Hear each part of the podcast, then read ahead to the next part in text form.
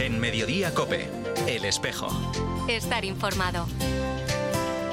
Muy buenas tardes, queridos oyentes del espejo de la diócesis de Getafe. Reciban un saludo de Paloma Fernández Arias al frente de este programa de los viernes. Hoy con Mila Sánchez en el control técnico de este espejo. Empezamos este programa recogiendo algunos de los ecos del encuentro del pasado fin de semana sobre primer anuncio en el que han participado 700 personas de distintas diócesis y movimientos de España. Entre ellos estaban los representantes de evangelización, catecumenado y apostolado seglar de la diócesis de Getafe. Aunque no podemos mostrarles todas las maravillas y los frutos del Congreso, sí que podemos avanzarles algunas de las conclusiones y de lo que vivieron nuestros diocesanos. Por ejemplo, nuestro vicario episcopal para la evangelización, Jesús Úbeda, vivió el Congreso como organizador y también como público y quiere compartir su experiencia con nosotros. Tanto la Comisión de Laicos como la Comisión de Evangelización, Catecumenado y Catequesis de la conferencia hemos estado haciendo un camino muy bonito de, de preparación juntos. Yo estoy en el equipo del Consejo Asesor de Laicos de la, de la Comisión preparando todo el, el, encuentro desde el principio. O sea, toda esta cuestión de sinodalidad, generar sinergias dentro de las estructuras, eh, me parece que ha sido un ejemplo. Porque los obispos nos pedían de alguna forma esta sinergia entre las dos comisiones. Al, al tratarse del primer anuncio, el primer anuncio de los laicos como uno de los itinerarios y el primer anuncio como tarea propia del, del área de, de primer anuncio de la, de la Comisión de Evangelización. Entonces, en ese sentido, yo creo que ahí es un punto muy interesante de mi experiencia dentro del Congreso. Además de todo este esfuerzo preparatorio, Úbeda también quiere dejar constancia de la intensidad de los tres días vividos junto a los representantes de otras diócesis. En Madrid se han dado citas sacerdotes, laicos y religiosos. Bueno, el viernes fue una especie de recopilatorio de lo vivido en estos dos años. Ya sabes que se han dedicado dos años al primer anuncio y ahora se decidirá cuál es el siguiente itinerario que se va a trabajar. Pero en principio todo este trabajo desde el Congreso de 2020 hasta hoy, porque hubo una, un parón ahí con el tema de la, sinodalidad, y entonces, pero luego retomaron la cuestión del primer anuncio. Y después de todo este itinerario querían culminar con un congreso.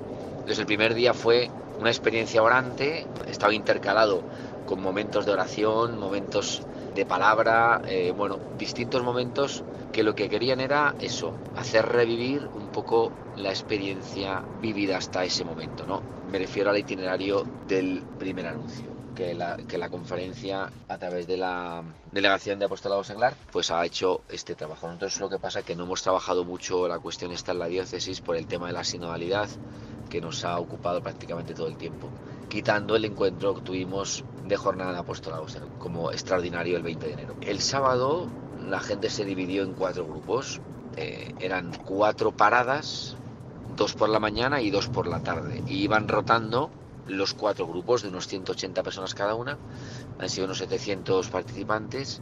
Entonces yo he estado dedicado, no he ido ni a las otras paradas, he estado dedicado a la parada del acompañamiento inicial, que tenía una introducción con unas premisas, luego un teatro que intentaba, que intentaba recoger lo que es y lo que no es el acompañamiento. ¿Y, qué, ¿Y, por qué acompañamiento inicial? Porque está haciendo referencia al primer anuncio y a ese primer acompañamiento después de ese encuentro con Jesús, ¿no? que tiene unas peculiaridades y unos acentos, creemos, relevantes. Después de ese momento teníamos testimonios de acompañantes y de acompañados. Y bueno, ahí la riqueza de los testimonios también ha sido muy interesante. El domingo hemos tenido un momento de oración al principio y luego la ponencia final que hemos hecho a tres bandas, ¿no? Jorge Botana, Eva, los dos del Consejo Asesor de Laicos y, y yo como parte también de, primer anuncio. Es decir, han intentado ahí, además él estaba representando la vida consagrada, yo al sacerdocio y la, la chica a los laicos. Era una forma de, de afrontar también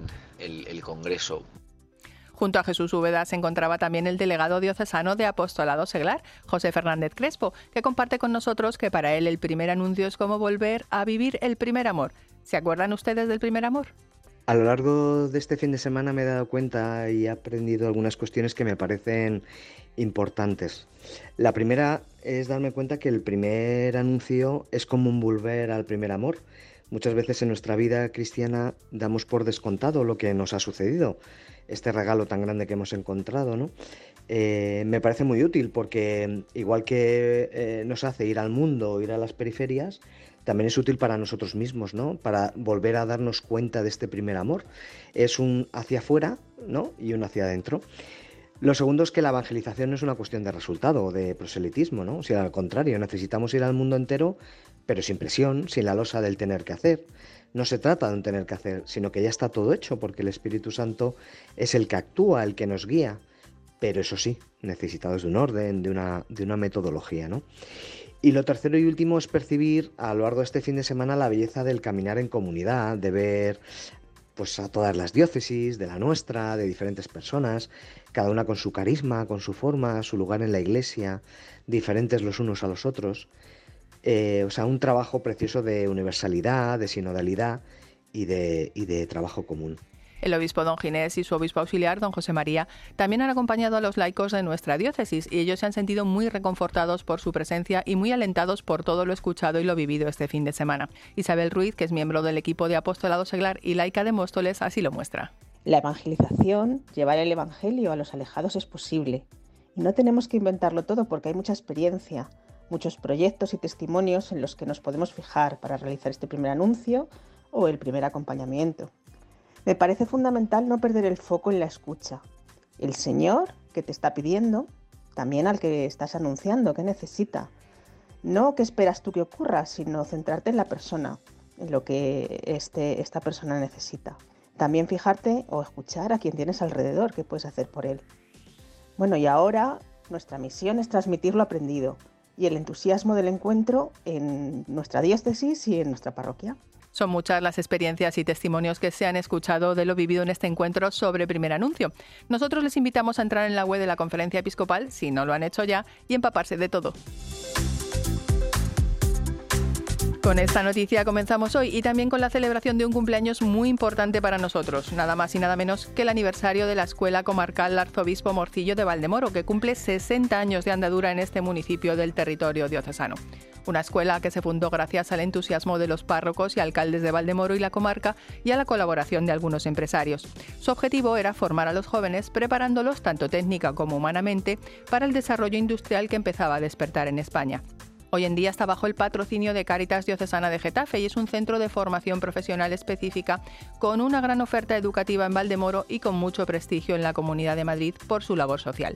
El obispo don Ginés les ha acompañado el martes en esta celebración, a la que asistió también el viceconsejero de la Comunidad de Madrid, José Antonio Sánchez, así como representantes de Cáritas Diocesana y de la comunidad educativa. Un encuentro en el que salió a relucir la importancia de su formación y de la propuesta que hace a los chicos que llegan hasta la escuela. La ECAM tiene algo especial que la diferencia de cualquier otro centro formativo. Su director, César Rodríguez, nos resume su esencia. En principio nuestra escuela, pues lo, primero que nuestra educación es cosa cosa del corazón. Esto puede resumir puede resumir nuestra escuela. Somos una obra de Cáritas, lo tenemos en la puerta y lo tenemos interiorizado todos los días. Educamos con el corazón de Dios. Y esto hace una, una mirada pues, de, un padre a un hijo, como Jesús. Estamos siempre al servicio de nuestros alumnos, comprendiendo su presente y teniendo esperanza de, su, futuro. Nuestro patrón, San Juan Bosco, pues esta esencia está, está regada en nuestra en nuestra, institución. Y bueno, pues ejemplo, siempre nuestro tesoro son los más desfavorecidos, lo que otros institutos que hacen una buena labor, pero que es, complejo, este tipo de tipología de alumnos, pues para nosotros es nuestro tesoro, es nuestro tesoro y creamos un entorno para ellos que va más allá de las aulas y, lo que somos intentamos transformar, transformar vidas y que consigan su, su máximo potencial. Todo está ayudado por todo un equipo súper implicado y por, por, la figura también de nuestro, de nuestro capellán Jorge Revuelta, que hace una labor increíble. Pues nuestra más sincera enhorabuena y a por otros 60 años más, por lo menos. Y no acaban ahí nuestras noticias, porque hoy también queremos hablarles de un libro muy especial que se acaba de presentar en la Universidad Francisco de Victoria y que ha sido prologado por nuestro obispo don Ginés. Se trata del libro De los pobres al Papa, del Papa al mundo, que recoge el extraordinario diálogo entre los pobres de los cinco continentes y el Papa Francisco, organizado y publicado por la Asociación Lázaro. De este libro y de la labor que realiza la Asociación Lázaro con los más pobres de nuestra sociedad, queremos hablar hoy en el tiempo de la entrevista. Pero antes llega el turno de escuchar la carta semanal de nuestro pastor. Buenas tardes, don Ginés. Un saludo queridos amigos y hermanas. Como os decía la semana pasada, hoy seguimos reflexionando sobre la cuaresma. Terminaba eh, la anterior intervención hablando de la oración, de la importancia de la oración. Y es que la cuaresma es tiempo de oración. Esa oración callada que no busca más que la gracia del encuentro. Orar es abrirse al Señor que viene a mi encuentro, un encuentro sanador y liberador que muestra su poder conmigo mediante el perdón y la misericordia. Por eso este tiempo de cuaresma es el momento para celebrar ese perdón en el sacramento de la penitencia, gran don que el Señor ha dejado a su iglesia. Basta que reconozca mi pecado, que arrepentido haga propósito de cambiar, confiese mis pecados y se realice el milagro de la reconciliación. Renunciar no es perder. En muchas ocasiones es ganar. El gesto penitencial del ayuno, otro elemento importante de la cuaresma, es el reconocimiento de la primacía de Dios. Dice el Papa en su carta encíclica Fratelli Tutti, vivido como experiencia de privación para quienes lo viven con sencillez de corazón, lleva a descubrir de nuevo el don de Dios y a comprender nuestra realidad de criaturas que a su imagen y semejanza encuentran en Él su cumplimiento. Haciendo la experiencia de una pobreza aceptada, quien ayuna se hace pobre con los pobres y acumula las riquezas del amor recibido y compartido. Así entendido y puesto en práctica, el ayuno contribuye a amar a Dios y al prójimo. Hasta aquí las palabras del Papa. La cuaresma es también caridad. Es vivir la espiritualidad del buen samaritano que se acercó al hombre malherido, lo curó y se preocupó de él. Es bajarnos de nuestras cabalgaduras para tocar la carne del pobre, es hacernos prójimos de nuestros hermanos, especialmente de los más necesitados, es caminar con ellos porque también nosotros somos necesitados. Pero no olvidemos que es el camino de la liberación que los israelitas hicieron en el desierto durante 40 años, el camino que nuestro Señor vivió también en el desierto como comienzo de su camino mesiánico y redentor. Nuestro camino cuaresmal nos llevará a la Pascua, que es nuestro auténtico destino. La cuaresma es la parábola de esta vida que nos conduce a nuestra propia Pascua, al paso del Señor por nuestra vida. En la medida en que esta cuaresma sea de conversión, entonces la humanidad extraviada sentirá un estremecimiento de creatividad, el destello de una nueva esperanza. Pues muchas gracias, don Ginés, por este impulso pastoral en el que hoy nos invita a fijar nuestra mirada en ese tiempo de cuaresma y en el regalo que el Señor nos hace en el sacramento de la penitencia.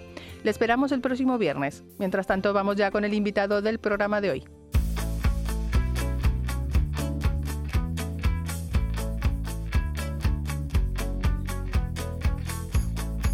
Como les decíamos al principio de nuestro programa, el obispo de Getafe ha prologado y presentado recientemente el libro De los pobres al Papa, del Papa al mundo, que recoge el extraordinario diálogo entre los pobres de los cinco continentes y el Papa Francisco, organizado y publicado por la Asociación Lázaro. El presidente de esta asociación solidaria en España es el sacerdote de nuestra diócesis Álvaro Cárdenas, párroco en Colmenar del Arroyo, y con el queremos charlar hoy en este espejo de la diócesis de Getafe. Muy buenas tardes Álvaro y gracias por acompañarnos hoy. Muy buenas tardes, Paloma, y a todos los oyentes.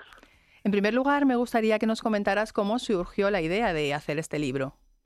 Bueno, nosotros teníamos eh, preparado para por el décimo aniversario de, los hogares Lázaro eh, un encuentro con el Papa en Roma con él para el año 2020 eh, y la pandemia pues lo hizo imposible porque no se podía mover, ¿no? Entonces, como el Papa no no cerró este encuentro, no lo suspendió, pues dijimos, aunque no podamos ir todos juntos, vamos a hacer un encuentro con él, un pequeño grupito que, iremos a visitarle y el resto nos uniremos a él por videoconferencia. Le propusimos al Papa esta idea, el Papa la aceptó y fue la primera videoconferencia que, realizó el Santo Padre. y, y, después durante el diálogo, bueno, el diálogo fue muy rico, estuvimos cada, cada, cada uno nos, nos uníamos todas las casas por Zoom y le íbamos preguntando y al final del encuentro todos teníamos en el corazón el anhelo de, bueno, que no terminara ahí este diálogo. Y entonces nuestros amigos de, que estaban con él le, le propusieron continuar el diálogo en otro momento y abrirlo a todos los pobres del mundo. como no es posible que todos los pueblos del mundo puedan dirigirle sus preguntas personalmente, lo que le propusimos es eh, recoger estas preguntas eh, a través de asociaciones amigas y luego ya pues eh, ir al, al, Vaticano con una representación de los pobres y que los pobres le, le, hicieran estas preguntas para que las pudiera responder. ¿Y cuáles dirías que son las cuestiones que más se han repetido o que más inquietan a los pobres? ¿Son distintos los interrogantes que nos hacemos el resto del mundo? Pues no sé, acerca del bien, la eternidad o la búsqueda de un porqué en nuestra vida. O sea, lógicamente el, sentido del sufrimiento es y por qué sufren, ¿no? Por, porque el mal, porque la injusticia es algo que se repite mucho en sus vidas, ¿no? Eh, pero también son las preguntas que todos nos hacemos. Le preguntan eh, qué le gusta de comer, eh, si él se confiesa, de su vida personal, de cómo fue su vocación, eh, si, si, alguna vez eh, pues mm, ha sentido que Dios no estaba con él, o sea, las preguntas que ellos se hacen, pues también se las preguntaban al Papa en el orden personal, también en el orden de, pues del mundo, de la Iglesia, ¿no? ¿Por qué la guerra? ¿Por qué la violencia? ¿Por qué la, la enfermedad mental? Algunos de ellos, pues también tenían este problema y le preguntaban al Papa, ¿no? O sea, que son preguntas muy muy de todos, pero en ellos pues con algunos subrayados, ¿no? Sobre todo todo lo que implica el sufrimiento, la injusticia, la soledad, ¿eh? todo esto. ¿Y qué les decía el Papa precisamente de esos temas que son, pues, que nos hablan al final de esas heridas, ¿no? Que están sufriendo los descartados, que llama el, el Papa, la gente de las periferias. Sobre todo es una invitación a la esperanza, ¿no? Que estemos como estemos y nos encontremos donde nos encontremos, el Señor siempre está con nosotros, porque tiene una, una preferencia, ¿no? un amor preferencial, una predilección preferencial por los pobres. ¿no?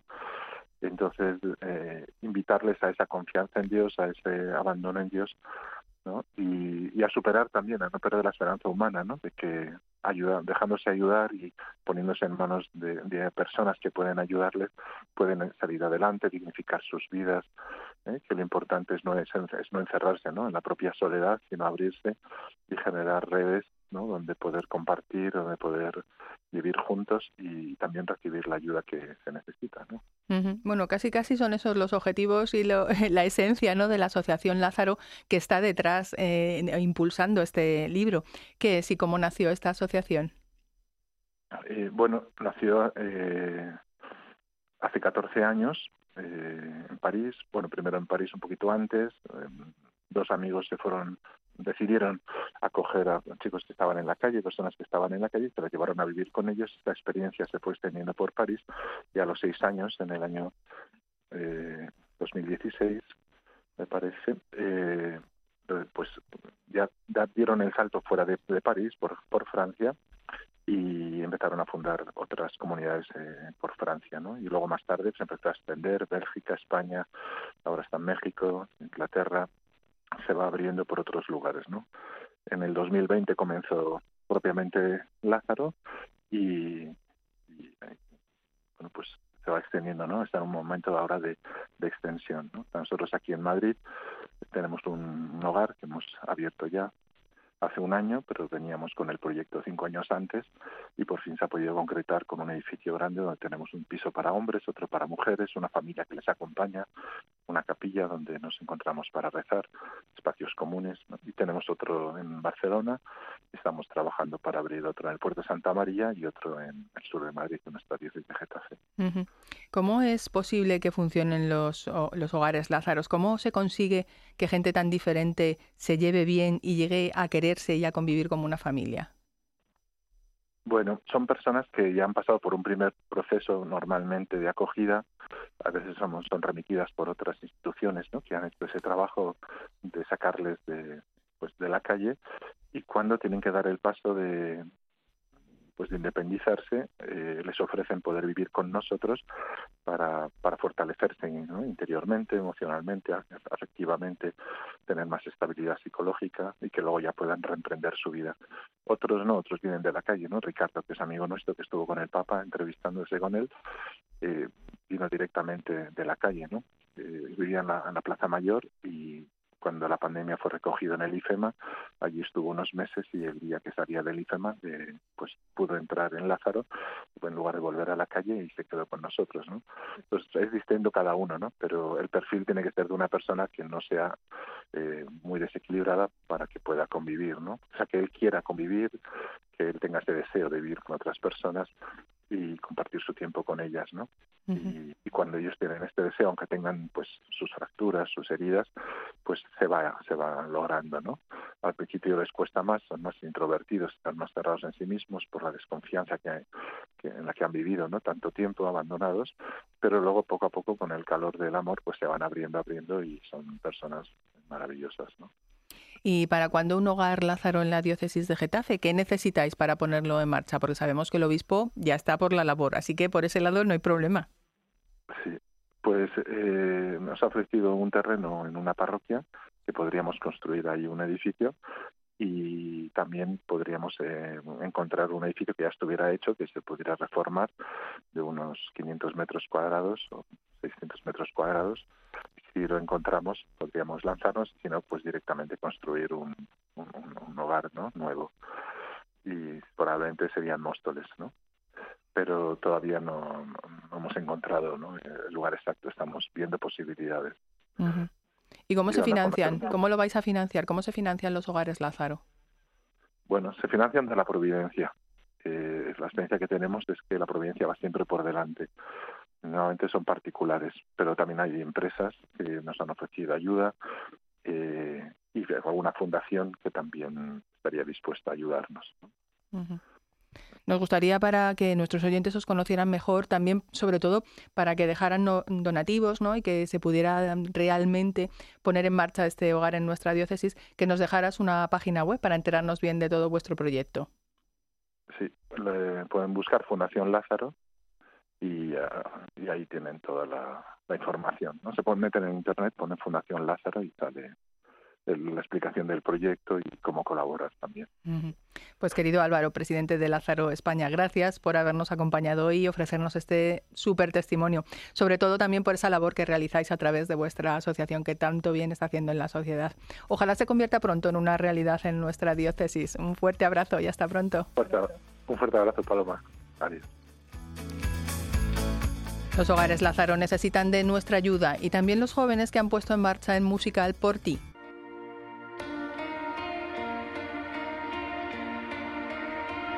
En nuestro Minuto Cultural de la Semana les trasladamos una invitación solidaria y musical que tendrá lugar mañana sábado a las 8 de la tarde.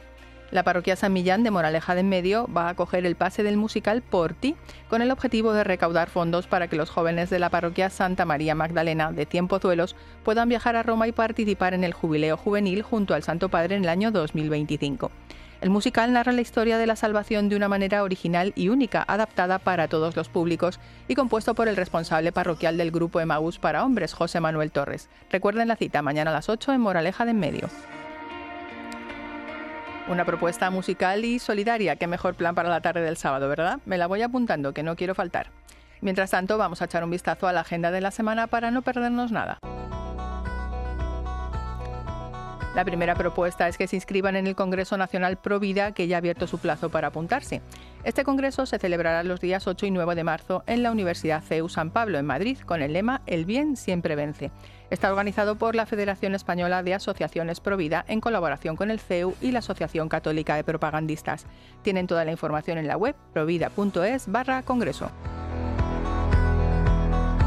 Para terminar, les contamos que la parroquia Nuestra Señora de la Asunción y el Ayuntamiento de Batres se han unido para organizar una rifa solidaria y ofrecer unas migas con el objetivo de recaudar fondos para Manos Unidas. La cita será en el Salón Cultural de Batres mañana sábado a las seis y media de la tarde.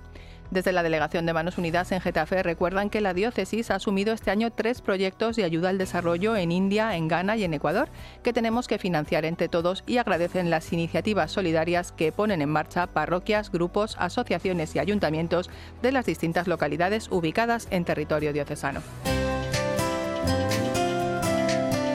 Con todas estas noticias terminamos este espejo de la diócesis de Getafe. Les recordamos que pueden seguir informados en la página web diocesisgetafe.es y también en nuestras redes sociales. Que pasen una feliz semana y hasta el próximo viernes, si Dios quiere.